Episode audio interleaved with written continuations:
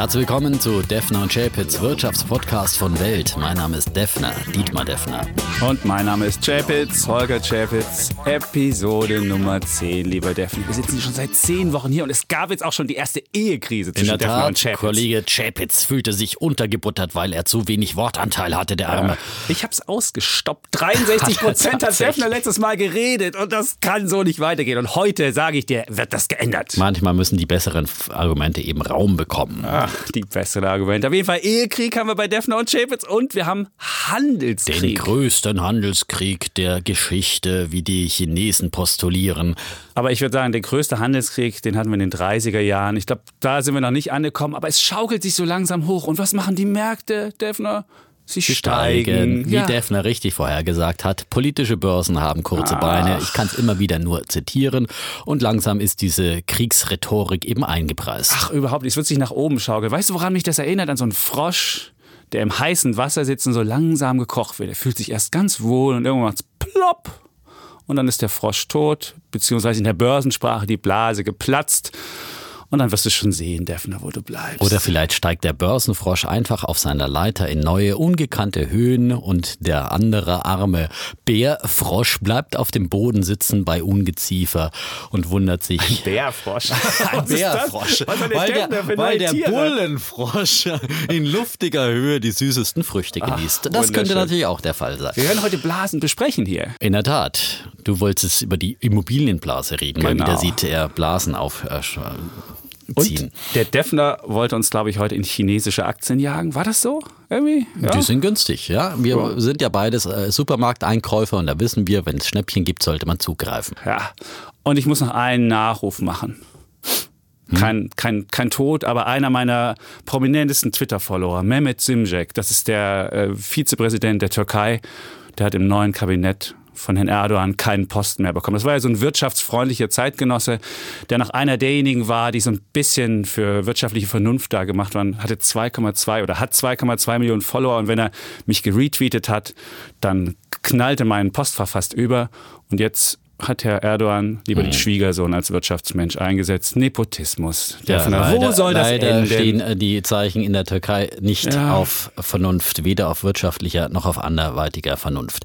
Und eins übrigens noch zu Netflix. Letztes Mal ähm, hatten wir ja diskutiert ähm, und du hattest ja Zweifel, ob Netflix jemals äh, mehr Geld verdienen könnte und jemals die Preise erhöhen könnte. Jetzt haben sie zum Beispiel ein neues Preismodell, äh, das sie vorsichtig im Markt testen. Sie haben ein neues Angebot namens Ultra mit höheren Preisen. Da kostet dann das Monatsabo bis zu 19,90 Euro. Das wird jetzt im Markt getestet. Mal gucken, wie es bei den Netflix-Abonnenten ankommt. Hatte ich äh, hatte ja das letzte Mal schon erwähnt, dass ähm, 80 Prozent der Abonnenten auch bereit wären, höhere Preise zu Ultra. bezahlen. Und? also macht ja keine Sorgen um Netflix. Okay, und du hast schon abgeschlossen? Mit Netflix? Nein. du hast ja erzählt, mit deiner neuen Freundin wäre auch das Netflix ins Leben gekommen. Und jetzt ist die Frage, ob ihr jetzt beide schon die 19 Euro zahlt. Natürlich nicht. Okay, Ja. gut. Ich habe ja auch, ich habe ja auch noch Amazon Prime zum Konkurrenzvergleich. Und außerdem hat man sonst ja auch noch ein Leben. Ja? Okay, Außerdem gut. brauchen wir keine vier Geräte in unserem Haushalt. Ja? Gut. Ultra ist nämlich nur für vier Geräte. nutzbar. Aber ich so, gebe ja. die Wette nicht verloren. Das Geschäftsmodell ist mir immer noch schleierhaft, wie da Gewinne jemals gemacht werden sollen. Aber wir werden es sehen. Am Jahresende wird abgerechnet auch, was Netflix anbetrifft. Ja, ähm, dann haben wir auch heute wieder zwei kontroverse Themen, die wir schon angedeutet haben. Und wir haben wieder Bulle und Bär, unsere Rubriken, wo jeder einmal den Daumen heben und einmal den Daumen senken darf. Ich gebe dir den Vortritt. Das ist total nett. Ja, weil jetzt so nach zehn Ehestreit- Jahren, nach dem Ehestreit Zehn muss man Jahre einfach, und damit du auch wirklich auf dein Wochen. Wort, äh, damit du auf dein, zehn Jahre, gefühlt waren es zehn Jahre. Ja, das glaube ich sofort. Ja, ja, Ich wollte eigentlich noch ein Thema fragen dich. Was? Weil ich wusste nicht, ob das Bulle oder Bär ist. Und ich wollte aber mal, weil du ja der, der bullische Typ bist, es geht um ThyssenKrupp-Chef Hiesinger. Der ist ja von aktivistischen Investoren Wollte ich raus- eigentlich, ehrlich gesagt, ich wollte worden. eigentlich auch darüber diskutieren. Siehst du? ja? Und wusste auch nicht, aber ich hätte eher den Bären für die aktivistischen Investoren Ja, vergeben. das ist ja? genau die Frage. Ich wusste nicht, weil die aktivistischen Investoren, also man muss wissen, es gibt aktivistische Investoren, die Unternehmen, ähm, ob sie jetzt kapern oder ob sie sich daran beteiligen, Nennen das ist halt sie die, die Frage. bösen Hedgefonds. Oder Ja. vielleicht sind sie auch die Guten. Auf jeden Fall beteiligen sie an Unternehmen und versuchen da für mehr Rendite zu sorgen. Und ThyssenKrupp war ja, seitdem Herr Hiesinger da war, menschlich netter Kerl. Hat die Aktie sich ja nicht besonders gut entwickelt. Sie hat sogar ein Minus gehabt, während der DAX richtig dickes Plus hatte. Und dann kamen diese aktivistischen Investoren, zum Schluss noch ähm, Herr Singer, einer der aggressivsten von denen. Und dann haben sie ihn, Herrn Hiesinger, jetzt rausgedrängt. Und die Frage ist, solche aktivistischen Investoren, ist das für dich was Bullisches? Defner? Oder Natürlich was? treiben sie den Aktienpreis nach oben, aber ich finde, es ist eigentlich mal in der Gesamtschau bedenklich, auch äh, gerade so einen Chef wie Heinrich Hiesinger herauszudrängen, der wirklich ThyssenKrupp sozusagen auch aus einer Krise herausgeführt hat, den Konzern umgebaut hat, dann diese Fusion mit Tata Steel jetzt. Übrigens, ich hatte ihn genau vor einer Woche jetzt im Interview und äh, habe ihn natürlich dann auch gefragt, ob jetzt die Fusion mit Tata Steel der Beginn der Zerschlagung ThyssenKrupps ist, wie es die aktivistischen Investoren fordern. Da hat er sich dann einfach bedeckt gehalten und gesagt hat, ja, nächste Woche wäre er auf Aufsichtsratssitzung und dann würde er seine Pläne vorstellen. Soweit kam es nicht mehr. Also, Aber du hattest sie noch im Interview bei Defner hatte, war ja, nochmal. So, eines seiner letzten Worte, einer seiner letzten Interviews bei Defner. Aber trotzdem, in der Börse am Mittag. Aber trotzdem muss man ja sagen, wenn man die Einzelteile ansieht bei ThyssenKrupp, die sind ja mehr wert als das Gesamte. Und als du als Bullen, als Bulle müsstest ja eigentlich sagen, toll, wenn das einzelne Mehrwert ist, muss man es halt zerschlagen. Ja, aber das ist vielleicht eine sehr kurzfristige Denkweise und ich bin durchaus auch für den langfristigen, nachhaltigen Erfolg. Oh. Und da macht dann so ein Konglomerat auch Sinn, weil es ja eben dann gegen Krisen besser gewappnet ist. Äh, wenn man verschiedene Geschäftsfelder hat, ist man einfach breiter diversifiziert. Und wenn es in einem Geschäftsbereich dann Probleme gibt, dann ist da nicht gleich alles unter Wasser. Ach, so. Schön. So, jetzt Eigentlich sollte es ja kein Thema ja, sein. Nein, nein, das wurde ich einfach mal wieder so eingeschoben, aber, aber damit der Kollege mehr Wortanteil Überhaupt bekommt. nicht. Du hast doch jetzt was von Konglomerat und von deinem letzten Interview geredet, Ja. Also ich meine, das kann man jetzt nicht von äh, Wortanteil schämen. Es ging einfach so. nur um die Frage, ob du die gut oder schlecht findest. Jetzt haben wir das geklärt. Dann können wir zu unserem Bullen und Bären genau. kommen. Ich würde zuerst meinen Bullen der Woche nehmen. Bitte. Und zwar habe ich einen äh, jungen Mann, Roger Federer, 36-jähriger Tennisspieler, der hat in der vergangenen Woche den lukrativsten Werbevertrag abgeschlossen, und zwar 300 Millionen mit, dem, mit der japanischen ähm, Textilkette Uniqlo, 300 Millionen für zehn Jahre. Und durch diesen Deal stellt er eigentlich andere Menschen völlig in den Schatten. Und zwar selbst Cristiano Ronaldo oder der Basketballstar LeBron James nicht so viel wie jetzt der Federer. Und jetzt ist die Frage, warum dieser Mann, der Federer? Ist er mit 36, würde ich sagen, ist er nicht gerade am Karriereanfang, sondern er ist ja eher, schon eher ein Silver Ager. Würde man eher sagen Silver Ager. Er ist aber immer noch auf der Weltrangliste Nummer zwei. Und ich glaube, da liegt auch sein Geheimnis. Er war ja schon mal weg vom Fenster und dann hat er sich zurückgekämpft an die Weltrangspitze. Und das hat die Menschen, glaube ich, wahnsinnig imponiert, wie jemand, der noch über 30 ist, wieder zurückkommt. Und dieses Comeback ähm, war positiv. Und das Zweite, was die Leute, glaube ich, gut finden, das ist halt nicht so ein Boris Becker, wo du jede Woche mit einem neuen Skandal aufwartest, neuen Frauen und sonst wie, sondern er ist halt wirklich ein Saubermann. Ein Saubermann, der es nicht nur auf dem Platz gut macht, sondern auch neben dem Platz gut macht. Und das macht ihn zum attraktiven Menschen. Und in einer Welt der Geschwätzigkeit und Beliebigkeit, wo jeder irgendwie was erzählt, ist so ein Federer wirklich was was Konstantes. Und deswegen kriegt er diese 300 Millionen mit Uniqlo. Und das ist nicht der einzige Vertrag. Er macht ja noch für Rolex und mhm. für Mercedes-Benz und was er alles macht.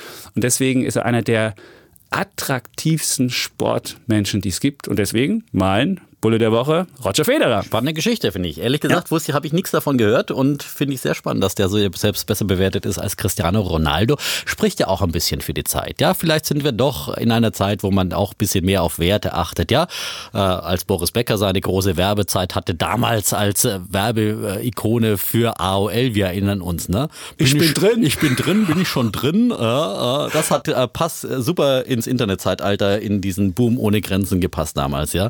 Wer hat es nicht geschafft, Auftrag. nach der Karriere diese Leitfigur zu werden. Und das ist der Unterschied zu Roger Federer. Und der Wobei international halt ist Boris Becker natürlich schon auch wirklich sehr, sehr anerkannt. Aber er äh, schafft es halt immer wieder durch sein äh, ja, Privatleben, hm. dann seine positiven sportlichen Erfolge, die er auch immer noch hat und wofür er auch immer noch geschätzt wird, dann zu übertünchen sozusagen im Negativen. Ja, du würdest mit ihm auch keinen 10-Jahres-Werbevertrag abschließen. Bestimmt nicht. Siehst du. So. Gut, was hast du eigentlich für einen Bullen? Oder willst du mit einem Bären anfangen? Ich fange mal mit einem Bären an. Ja, oh, ein Bär. sehr nah am Verbraucher wir sind ja beides große Einkäufer, ne? immer ja. auf Schnäppchenjagd in den Supermärkten. Ja, Augen auf, muss man immer wieder sagen, beim Einkauf. Ähm, zum Beispiel bei Markenprodukten. Mein Bär der Woche geht an die Mogelpackungen. Die Verbraucherzentrale ähm, in Hamburg hat jetzt festgestellt, äh, dass solche versteckte Preiserhöhungen immer mehr zunehmen. Dass 2018 das Rekordjahr für Mogelpackungen ist. 31 Meldungen zu versteckten Preiserhöhungen hat die Verbraucherzentrale dort in Hansestadt bekommen.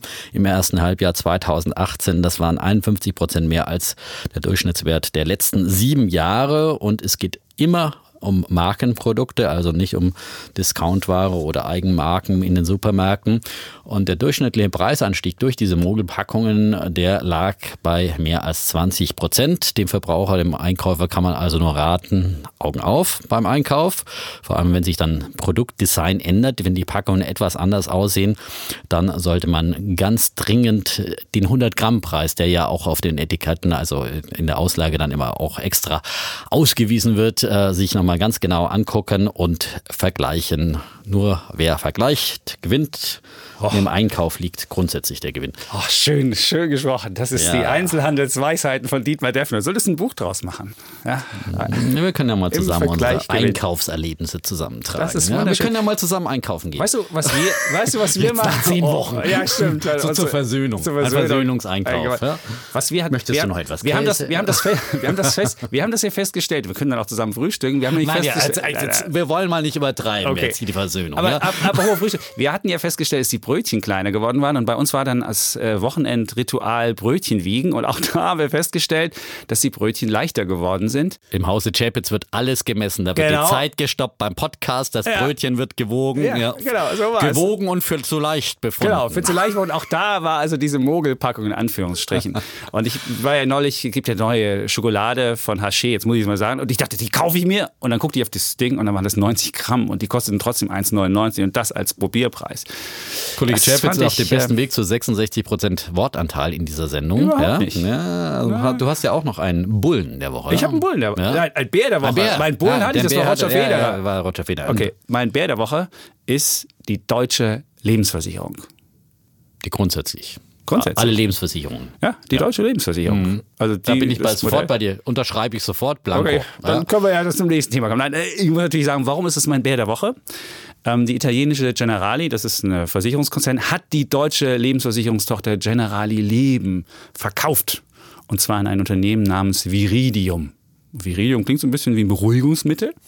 Könnte man denken, so, oh, Viridium. Klingt so ein bisschen wie Altenheim, ja. ja, es ist, es ist auch so.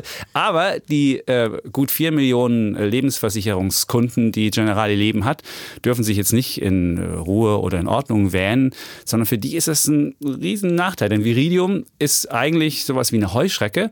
Also Generali Leben, die Lebensversicherung, wird jetzt von einer Heuschrecke ähm, gemanagt. Und eigentlich warum? sowas wie eine Bad Bank für Lebensversicherungen fast schon. Irgendwie so, irgendwie so ein bisschen. Und der Nachteil ist, da wird natürlich kein Neugeschäft gemacht, sondern wird einfach nur abgewickelt. Das nennt sich auch Abwicklung. Und wenn du kein Neugeschäft machst und wenn du nicht gute Werbung brauchst für neue Kunden, dann wirst du natürlich so effizient wie möglich diese alten Kunden bewirtschaften. Und diese alten Kunden können also niemals in ihrer Karriere hoffen, dass sie irgendwelche Überschussanteile noch bekommen. Sie werden ihre garantierte Verzinsung bekommen. Jeder, der einen Vertrag abschließt, hat ja so einen Garantiezins. Der liegt zwischen 0,9, wenn man in den letzten Jahren abgeschlossen hat, bis zu 4 Prozent, wenn man in den guten Jahren eine Lebensversicherung abgeschlossen hat. Und die wird man vielleicht noch kriegen. Aber alles darüber hinaus, so wie es früher der Fall war, wenn man mal besser wirtschaftet hat oder wenn es mal wieder Zinsen gab, dann gab es ja mehr als diesen Garantiezins. Und da können die Leute, das können die Leute völlig vergessen. Und warum es auch mein Bär der Woche ist, wenn selbst die Versicherungen jetzt ihre Lebensversicherungen abstoßen und einfach sagen, weil da wollen wir nichts mehr mit zu tun haben, wie schlecht muss es dann um Lebensversicherungen stehen? Und deswegen ist mein Bär der Woche die deutsche Lebensversicherung und es ist auch ein Grund, ist die Niedrigzinsen der mhm. EZB, die du ja immer hier verteidigt hast. Und das Problem ist, wenn die Zinswende ja. kommt und mal wieder höhere Zinsen sind, haben diese Leute wahrscheinlich nichts mehr davon. Und das ja. ist wirklich frustrierend. Ja, aber dann muss man halt als Anleger Konsequenzen ziehen. Wenn man dann so dumm ist und Lebensversicherungen kauft, ja, muss man halt äh, auf eine Niedrigzinspolitik reagieren. Es gibt kein Recht im Grundgesetz auf auskömmlichen Zins, auch nicht für Lebensversicherungen. Und auch die Lebensversicherungen hätten eigentlich anders investieren sollen, damit sie im Sinne ihrer Sparer und Anleger bessere Renditen erwirtschaften. Ähm, da kann ich nicht einfach nur deutsche Staatsanleihen kaufen. Aber das geht halt ja. nicht. Das Problem ist, wenn du, wenn du eine jährliche Garantie hast, die du erwirtschaften musst, kannst du keine Aktien Aktien kaufen. Das ist das Grundproblem der Lebensversicherung, diese jährlichen Garantien. Und wer jährliche Garantien hat, der kann kein großes Risiko gehen. Und wer kein großes Risiko gehen kann, hat halt nur Anleihen. Und der Ja, diese aber die mickrigen Sachen. Ja, und die Deutschen äh, in ihrer German Angst äh, rennen halt immer noch weiter in diese Lebensversicherungen hinein, nur weil Versicherung äh, draufsteht, äh, in dem angeblich das Wort sicher steht, steckt. Aber man kann immer wieder nur sagen, sicher ist bei einer Lebensversicherung nur, dass das Geld sozusagen vernichtet wird, zumindest die Kaufkraft des Geldes, weil die Inflation ja aktuell bei über 2% liegt und wenn man einen Garantiezins von 0,9% jetzt nur noch kriegt, dann hat man schon mal 1,1% sozusagen Kaufkraft verloren. Übrigens die 0,9% ja nur auf den Sparanteil. Da gehen ja vorher noch die üppigen Provisionen und äh, viele andere Geschichten weg, äh, die dann nicht mehr verzinst werden. Ja. Also Finger weg vor Lebensversicherungen. Eine gute Alternative an dieser Stelle mal ganz kurz erwähnt. Ich weiß nicht, ob ich schon mal erwähnt hatte. Aktien, ETF-Sparpläne. Wirklich? Ja, Die Leute werden geschockt sein, das von dir zu hören. günstig, transparent, äh, flexibel. Man kann jederzeit dieser ein- und aussteigen, ohne Ja. irgendwelche Strafen zu zahlen. Also, das Aber trotzdem, das Problem ist, deine Lebensversicherung einfach verkaufen kannst du auch nicht. Weil Ja, das sind, also, nee. also sollte jeder, man sollte, jeder sollte drauf gucken, bevor er jetzt irgendwie vorzeitig verkauft oder der Aktienpläne nimmt, was er genau noch kriegt. Das weil das nämlich einen riesen, Ja. es hat einen riesen Verlust dabei. Genau. Also Wenn man insofern- drin ist, muss man eigentlich drin bleiben, ähm, aber Finger weg vor Neuabschlüssen. Okay, jetzt kommt dein Bulle der Woche, den haben wir noch. Genau, Oder? ich habe noch einen Bullen der Woche, ja. Und Ja. zwar, ähm, ich bin ein großer Fan der Elektromobilität, äh, wie es sich auch in meiner Begeisterung für Tesla zum Beispiel ausdrückt, ja. Aber es gibt einen anderen tollen E-Auto-Hersteller in Deutschland, der heißt nicht Volkswagen, Daimler oder BMW, nein, der heißt Deutsche Post, ja. Die Deutsche Post hat ja einen Elektrotransporter auf den, an den Start gebracht, den Street Scooter. Dafür hat sie jetzt, das ist der aktuelle Aufhänger für diesen Bullen der Woche, einen weiteren Großkunden gefunden für den Street Scooter, nämlich den Energiekonzern Energy Westnetz. Äh, Die Tochter eben von Energy Westnetz, die hat bis 2020 jetzt 300 der Transporter geordert und die werden dann eben auch nach den speziellen Anforderungen des Netzbetreibers modifiziert. Und ähm, 2014 hat äh, die Deutsche Post ja sozusagen diesen Street Scooter komplett unter ihre Fittiche genommen. Ähm, es ist ja eine Geschichte, die aus der Not geboren ist eigentlich. Damals wollte die Deutsche Post äh, auf Elektromobilität in den Innenstädten setzen bei ihren Ausliefer, bei ihren Lieferfahrzeugen und ist zu den deutschen Autobauern gegangen und hat gesagt, hallo, habt ihr mal eine elektrische Variante eurer Dieseltransporter?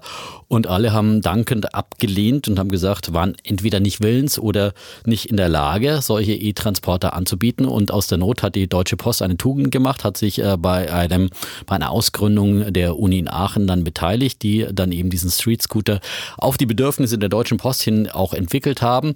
Und das ist ein Riesenerfolgsmodell geworden. Zum Beispiel hat es kürzlich auch ähm, ein britischer Milchauslieferer Milk and More 200 Elektrofahrzeuge bestellt und viele andere, die eben Innenstädte beliefern. Und das ist eine super Alternative und zeigt auch einmal mehr, wie sehr die deutschen Autobauer diesen Trend zur Elektromobilität verpennt haben. Oh, und jetzt wird also die Deutsche Post ein Autohersteller auch noch. Ich sehe schon, irgendwann kommen die aktivistischen Investoren und Ja. wollen die Post zerschlagen und wollen das dann aus, Genau. wollen das dann rauslösen und Ja, dann wird die sie hat- Post der große Gewinner an der Ja, deutschen sie hat diesen Börse. Geschäftsbereich natürlich schon immer wieder auch äh, in Frage gestellt, ob das wirklich das Zukunftsmodell Machen die ist. da Gewinn mit eigentlich? Äh, ich glaube, das ist eher noch ein äh, Zukünftig. Zu, äh, Zuschussgeschäft. Ein Zuschussgeschäft. Also, ja. Aber- Aber, entscheidend ist ja, wie gesagt, äh, der, der Postchef Apple hat ja auch gesagt, äh, man will jetzt eigentlich äh, kein, kein Autohersteller werden und sicherlich wird man dieses Geschäft irgendwann mal verkaufen, an die Börse bringen, ausgliedern oder was auch immer. Ähm, aber äh, wie gesagt, dieses Beispiel, dass man solche Dinge dann eben auch selber machen kann und dass es gar nicht so schwer ist, E-Autos zu bauen, wie die deutschen Autohersteller dann immer behaupten, äh, das zeigt eben dieser Mein Bulle der Woche. Prima. So, dann hätten wir das auch. Ja, dann hätten wir noch unsere beiden Themen. Ja, ich glaube, Ich lasse wie immer dir den Vortritt, Oh. weil das ist einfach nicht, dass du dich hinterher ja. wieder beklagst, dass zum Ja. Schluss die Zeit knapp wird und du nicht mehr zu Wort kommst. Ne? Und wir wollen ja auch nicht so lange mehr werden wie beim Nee, letzten Mal stimmt. in unserer XXL-Version. Ja. Äh, äh, gut, dann es geht um die Immobilienmärkte. Wir hatten es ja schon angesprochen. Ich mache mir oft den Spaß, rumzulaufen in Berlin. Da gibt es ja überall Showrooms und man kann schauen, äh, was man wieder an neuen äh, freakigen Sachen kaufen kann. Und da bin ich letztens in einem Showroom gewesen und da wurden in Mitte Dachgeschosse für 12.000 Euro pro Quadratmeter verkauft. Und äh, ich dachte so, wow, what the hell? Und dann sah ich noch eine Anzeige, da wurde eine Wohnung ähm, in der ähm, Reichenberger Straße in Kreuzberg verkauft und da stand dabei, nahe dem kinderfreundlichen Naherholungsgebiet Görlitzer Park. Und wer so ein bisschen sich in Berlin auskennt, weiß, dass der Görlitzer Park ein Drogenumschlagplatz ist. Und dann war auch so ein, dieser komische Teich, der hinten ist, wo die, wo die Drogenszene besonders hart ist, der war dann als Naherholung und besonders kinderfreundlich nach ausgewiesen. Und man sah das Bild dann da und dachte sich so, oh, okay. Und das alles äh, dachte ich mir so, nee, also wenn ich das schon sehe, ah, diese 12.000, dann diese, diese Annoncen, da kann was nicht stimmen. Und seitdem gucke ich genauer drauf. Jetzt haben wir den letztens den IWF-Bericht gehabt. Der hat auch schon den deutschen Immobilienmarkt genannt. Und auch die Bundesbank nennt den Immobilienmarkt als, als, als Risiko, als überbewertet. Und es gibt ja einen sogenannten Blasenindex von Empirica. Empirica ist so ein ähm, Immobilien, ähm, ähm, Research House und die haben diesen Blasenindex und der, der zeigt eigentlich, was das Problem in Deutschland ist, warum das noch nicht so schlimm aussieht. Wenn du nämlich ganz Deutschland dir anguckst, ähm, könnte man denken, ach, alles gut. Aber da ist eben auch das, das, das, das Häuschen von Oma in Ippenbüren dabei. Und das ist natürlich nicht überbewertet. Aber wenn du dir die Wachstumsregionen, die Top 7 Wachstumsregionen anguckst, dann siehst du, dass da mittlerweile schon ein Downside Potential, so stand es da drin, also ein, ein, ein Preisrisiko von 31 Prozent drin ist. Und woran machen die es fest? Die gucken zwei Größen. Zum einen die Erschwinglichkeit. Also muss ich halt immer fragen, wie viele durchschnittliche Jahreseinkommen brauchst du, um was zu kaufen? Das ist mittlerweile in Berlin bei zwölf. Du brauchst zwölf Jahreseinkommen, um dir eine Immobilie zu leisten. Das war noch 2004, war das erst bei sechs. In anderen Regionen ist es noch schlimmer. In München bei 13 und Frankfurt bei, ich glaube, auch 13 außer in Dortmund, da bleibt es bei sechs. Da will wahrscheinlich keiner kaufen. Und das Zweite ist die Frage, welche Rendite machst du mit einer Wohnung? Und da hast du mittlerweile, ähm, brauchst du 30 Jahresmieten um eine Wohnung ähm, wieder zu refinanzieren. Und man kann ja ganz einfach ausrechnen, 30 Jahresmieten heißt eine Rendite von 3%. Wenn du dann noch die Zinskosten abziehst von 2, bleibt 1% unterm Strich hängen. Und das ist viel zu wenig. Und deswegen sage ich, deutscher Immobilienmarkt, das kann nicht gut gehen. Das ist eine Blase, die wird zwar nicht so laut platzen wie in Amerika, weil das anders finanziert ist, aber es wird so langsam die Luft rausweichen. Mhm. Jetzt Du hast ja schon sehr abgemildert. Du hast ja im Prinzip die Gegenargumente auch schon gebracht. Also du wolltest ja nicht so diese absolute Blasentheorie und morgen platzt die Immobilienblase und rette sich wer kann äh, vertreten, sondern du hast es ja sehr differenziert äh, geäußert. Deswegen dazu noch ein paar differenzierte Anmerkungen. Oh. Ja, den IWF hast du genannt. Äh, der warnt in der Tat. Äh, allerdings, wenn man genau hinschaut, äh, schreiben die in den meisten Regionen Deutschlands sind die Preise für Häuser und Wohnungen laut IWF zwar vollkommen im Rahmen, also dort sind sie vollkommen im Rahmen.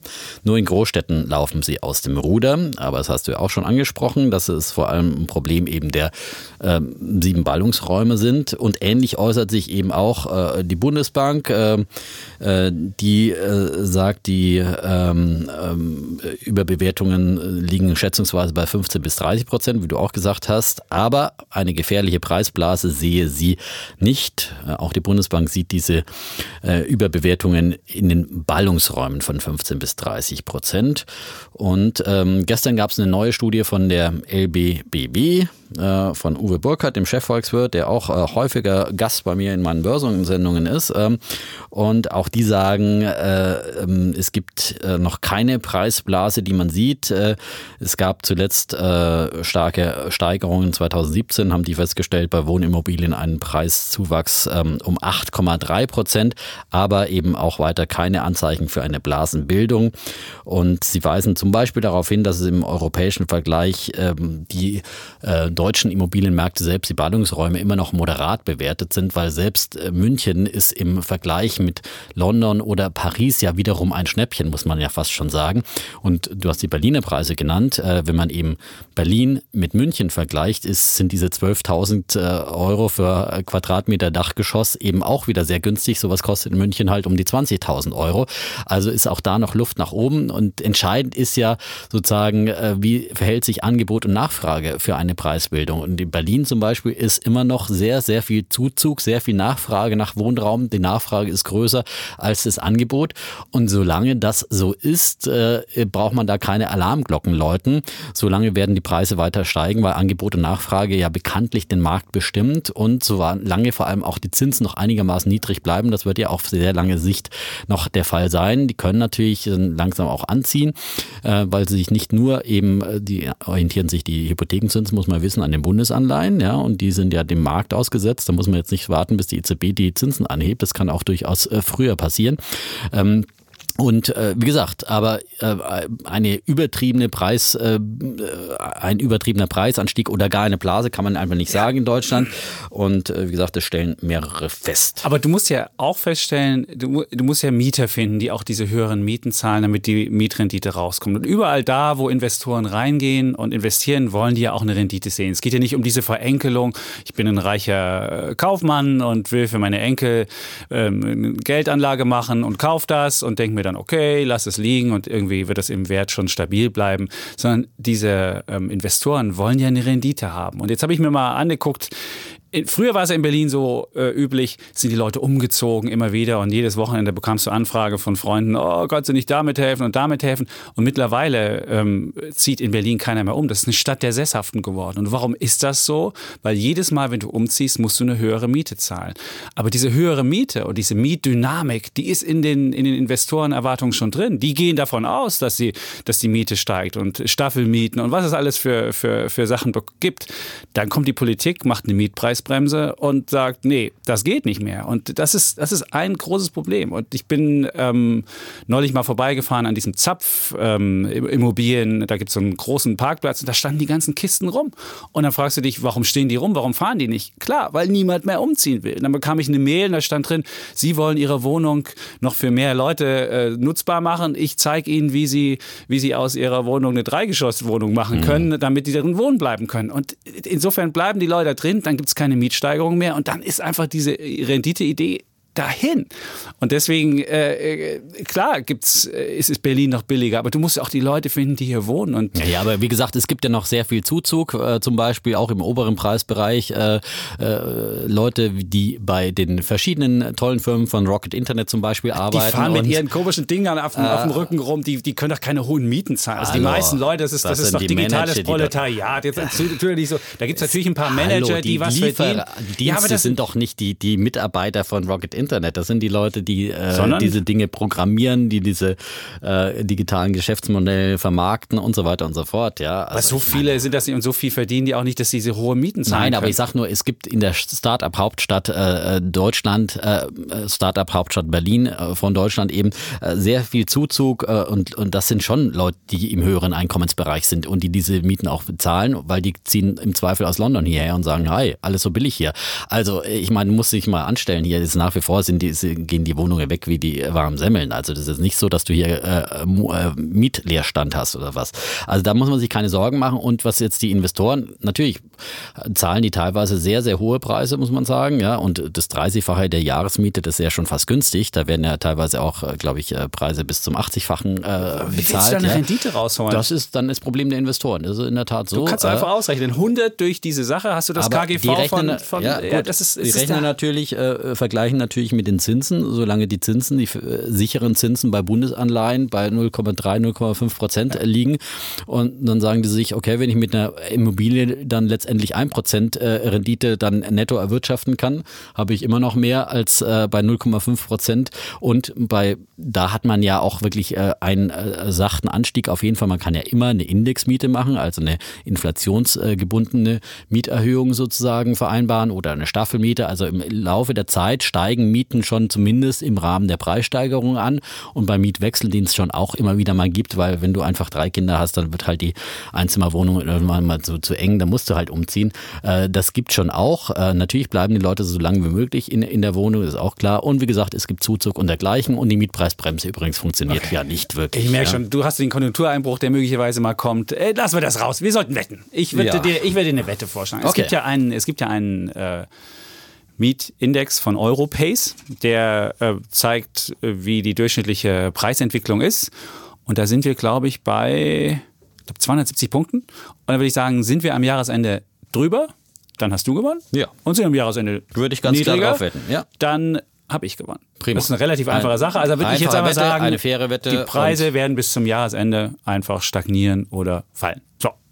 Klasse. Wunderbar, ganz klare Wette und äh, wir kommen zum nächsten Thema. Wunderbar. Mein Thema ist äh, sozusagen China. Gestern hatten wir die Regierungskonsultationen in Berlin, die deutsch-chinesischen Regierungskonsultationen. Und ja, China, wie eingangs erwähnt, ist im Handelskrieg mit den USA. Und aufgrund all dessen ist die Börse in China massiv eingebrochen. Meine These heute ist, äh, die chinesische Börse hat übertrieben nach unten. Das sind jetzt Schnäppchenkurse und äh, man kann hier als äh, Aktionär langsam auf sozusagen Schnäppchenjagd gehen. Kann immer noch mal ein bisschen billiger werden, aber so mit ersten Positionen könnte man da reingehen in den chinesischen Aktienmarkt, denn den sollte man unbedingt in seinem Portfolio haben, weil China immerhin mittlerweile die zweitgrößte Volkswirtschaft der Welt ist und natürlich auch auf dem Weg ist, die größte zu werden.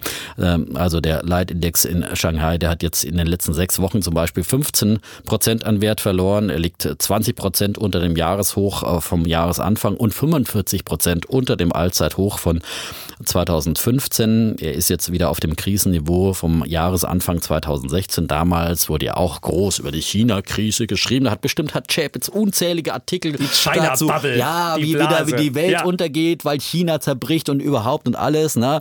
Äh, wie so viele vorausgesagt besagte Katastrophen von Holger Chapitz ist auch diese Katastrophe nicht eingetreten. Sie hat kurzzeitig Märkte erschüttert, aber China wächst weiter munter im ersten munter. Quartal äh, zum Beispiel, als auch sich dieser Handelskrieg schon abzeichnete.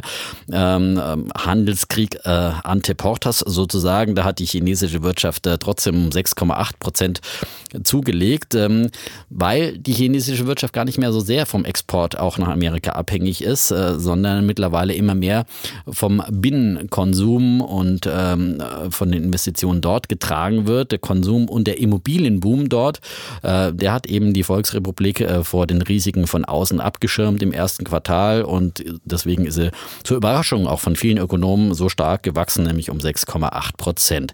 Ähm, Experten nehmen an, dass jetzt die aktuellen Zölle, die verhängt wurden am Freitag, und natürlich sind diese äh, Dinge bedenklich und äh, nicht äh, zu rechtfertigen, aber dass die das chinesische Bruttoinlandsprodukt Produkt nur um 0,1 bis 0,2 Prozentpunkte belastet werden. Außerdem gehe ich ja davon aus, nach wie vor, dass dieser Handelskrieg irgendwann auch gelöst wird, denn keine Seite kann an einer noch größeren Eskalation oder einem unendlichen Handelskrieg hier, an einem sozusagen totalen Handelskrieg äh, Interesse haben. Auch Herr Trump nicht. Der spürt ja auch die Auswirkungen schon im eigenen Land. Harley Davidson will Leute entlassen. Die Sojafarmer steigen ihm ähm, aufs Dach und so weiter und so fort. Ähm, also die Auswirkungen sind dort auch spürbar und im November hat er seine Midterm-Wahlen. Bis dahin muss er ja auch liefern und bis dahin braucht er ja da auch einen Kompromiss. Also es geht jetzt vielleicht noch ein paar Wochen oder Monate und dann wird sich das Ganze auch in Wohlgefallen auflösen. Ähm, und dann muss man sehen, China tut ja auch vieles, treibt die Marktöffnung voran. Gestern gab es eben diese Regierungskonsultation.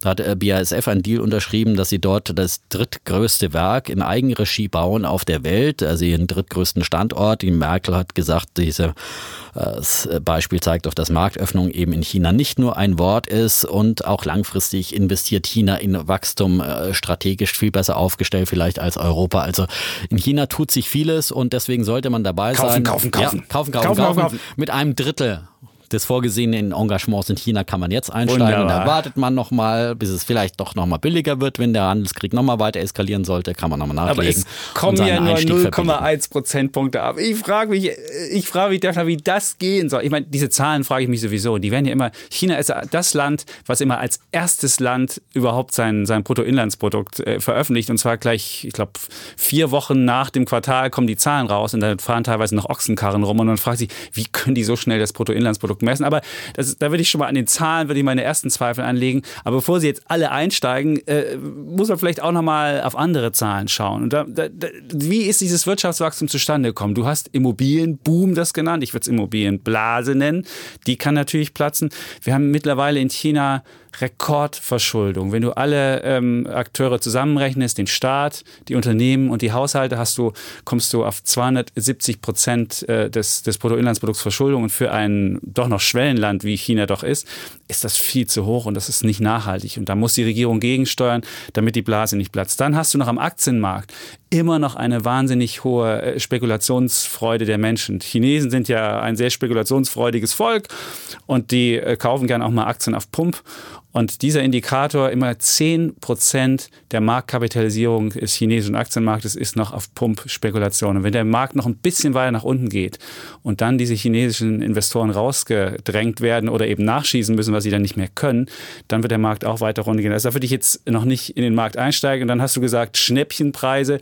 Das Kurs-Gewinn-Verhältnis ist noch nicht so niedrig dass man von Schnäppchenpreisen reden kann. Schnäppchenpreise wäre einstelliges Kurs-Gewinn-Verhältnis. Wir haben immer noch so zwischen 12 und 14, je nachdem, welchen Markt du hast. Und das ist noch kein Schnäppchenpreis und der Handelsstreit mit Amerika, ob der sich so schnell löst, auch da hätte ich meine Zweifel. Wir könnten ja noch zwei weitere Runden machen. 200 Milliarden, 400 Milliarden kann der Trump ja noch ähm, ähm, reinholen an, an Waren und die Chinesen können gar nicht mehr gegenhalten, weil die importieren ja nur Waren im Wert von, glaube ich, 140 Milliarden Dollar und bei denen ist bei 140 Milliarden Schluss und der Trump kann bis, bis 400 Milliarden gehen und das, da siehst du schon diese, diese Asymmetrie ähm, drin. Und deswegen jetzt einsteigen und nachkaufen, das ist viel zu früh. Dafür. Also im Handelskrieg haben natürlich die Chinesen in der Tat, äh, nachdem das Handelsbilanzdefizit eben nicht ausgeglichen ist, äh, haben die da nicht so viele Möglichkeiten für Zölle, aber durchaus andere Waffen. Sie sind der größte äh, Gläubiger der USA. Die können einfach mal ein bisschen Staatsanleihen in den USA verkaufen. Das bringt den Druck auf die Zinsen und den Dollar unter Druck und so weiter und so fort. Nicht unter Druck, sondern ähm, lässt natürlich natürlich die chinesische Währung äh, fallen, ja. sozusagen. Äh, und äh, passiert ja auch gerade schon. Sie können, sind die, die, das, die da, damit kann man Ströme. Ja, damit Touristen. kann man. Da, Sie können sagen, die dürfen nicht mehr nach Amerika fahren, die Touristen, so wie das wie sie es in der Türkei gemacht haben. Das ist auch ein, also ja, auch ein Sie, Kriegsmittel. Sie können aber den US-Firmen immerhin, glaube ich, 700 an der Zahl in China das Leben noch schwerer machen ja, und so weiter und so fort. Also, aber wir wollen ja alle diese Eskalation gar nicht heraufbeschwören, weil das, wie gesagt, bringt natürlich weder China noch Amerika was. Aber ähm, wie gesagt, das wird auch äh, Trump wehtun und wird ihn irgendwann auch zum Einlenken bringen. Ähm, und wenn man einfach dann mal über den Tag hinaus sieht, ähm, die Chinesen haben viel vor in Zukunft. Sie wollen jetzt eben sich weiterentwickeln von der Werkbank der Welt. Bisher waren sie sozusagen der Billiglöhner, der einfach Auftragsproduzent war. Sie wollen jetzt äh, sozusagen ihre eigenen Technologien fördern. Und natürlich, äh, auch deswegen gibt es diesen Streit, tun sie das teilweise mit dubiosen Methoden. Dagegen muss man sich auch wehren. Aber die Frage ist, wie wehrt man sich dagegen? Sicher nicht mit einem Handelskrieg, sondern eben im Rahmen zum Beispiel der WTO oder anderen Dinge. Ja, sie haben ja diese Strategie Made in China China 2025. Dort wollen sie eine führende Rolle in Hightech-Industrien wie Robotik, künstliche Intelligenz, Luft- und Raumfahrt, Elektromobilität und so weiter und so fort einnehmen. Ja, und sie bauen jetzt gerade in Thüringen, übrigens die Chinesen auch gestern beschlossen bei den deutschen Regierung, deutsch-chinesischen Regierungskonsultation, eine Elektrobatteriefabrik für Elektroautos, ja, äh, was die oh. Deutschen nicht zustande, eine Technologie, die Deutschen nicht schaffen, ja, äh, bauen die und die äh, klauen die die äh, Technologie nicht von den Deutschen und bringen sie sondern nach China, sondern sie bringen von Tesla. Sie bringen die Technologie nach Deutschland. Also bitte ähm, von einem freien Welthandel profitieren immer alle und in dem Fall jetzt auch die Deutschen und Arbeitsplätze in Thüringen. Also dann doch ja. kaufen, kaufen, kaufen. Genau. Und ein Projekt noch, die neue Seidenstraße, One Road, One Belt oder One Belt, ja. One Road. Ähm, die ist auch ein absolutes Zukunftsprojekt, wo sie wirklich äh, hier quer durch äh, Asien diese neue Strecke bauen auf allen Verkehrswegen, wo sie ganz viele neue Handelspartner erschließen und sich immer unabhängiger auch von Amerika machen. Sie erschließen schließen sich neue Partnerschaften. Auch eben jetzt gestern wurde die Partnerschaft mit Deutschland bekräftigt äh, und Liegen ausgeweitet. Ja, da müssen ja. sie doch ganz schön bauen, bis sie in Deutschland nein, ankommen. Über die Containerschiffe, die kommen schon nach ja. Hamburg äh, und äh, das ist alles im Rahmen dieser ähm, Pläne. Ich also glaube, die überheben sich da und dann gehen die Schulden es waren in der Tat Züge auf dieser Strecke ja. nach Deutschland. Bis Aber nach Deutschland es werden, es werden die Schulden ja. eher steigen und ich kann mir nicht vorstellen, dass sie das rechtzeitig hinbekommen. Aber lass uns Wenn wetten. Schulden gut investiert sind, dann ist das nie verkehrt. Ja, ja? Wenn Schulden zum Konsum, ja, dann wetten wir ganz einfach natürlich auf den Shanghai Composite, den führenden Aktienindex in China, der jetzt eben eingebrochen ist. Ja. Äh, der ist aktuell bei 2800 Punkten ungefähr. Ja, ungefähr. Und ich wette, dass er zum Jahresende höher steht. Oh komm, das ist doch keine Wette. Ja, du sagst doch, das bricht weiter ein und es gibt eine Abwärtsspirale. Ich würde jetzt noch nicht einsteigen, oh, weil es einen oh, großen Crash höher gibt. Steht und als 2,8. 2,8 ja. ist die unter. Also wenn man sich die, die, die Spanne anguckt, haben wir jetzt zwischen 2,8 und 3,3. Schwankte der jetzt in,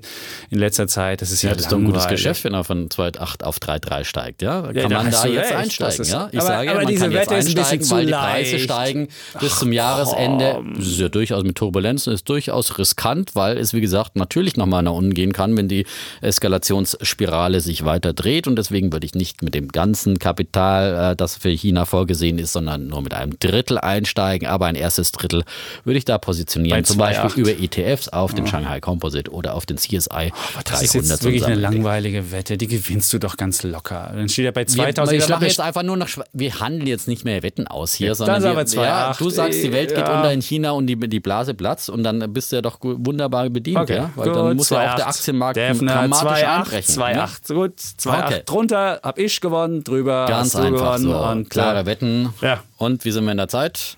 Ich glaube, wir haben es wieder geschafft. Wir sind nicht ganz XXL, wir sind nur XL. Oh. Ah, Weil der Kollege Chapitz wieder ausführlich über ThyssenKrupp diskutieren musste. Das, Das war waren nicht zwei vorgesehen. Minuten. Das stand zwei nicht Minuten. Im das stand nicht im ja, Drehbuch, ja. aber ey, ich musste einfach deine Meinung wissen und die Leute interessiert doch auch, wie du aktivistische Investoren. Wenn, Aber ich denke, du hast auf jeden Fall viel mehr Wortanteil heute ich werde es und, Du äh, weißt ja, bei Chapitz wird ja alles gemessen.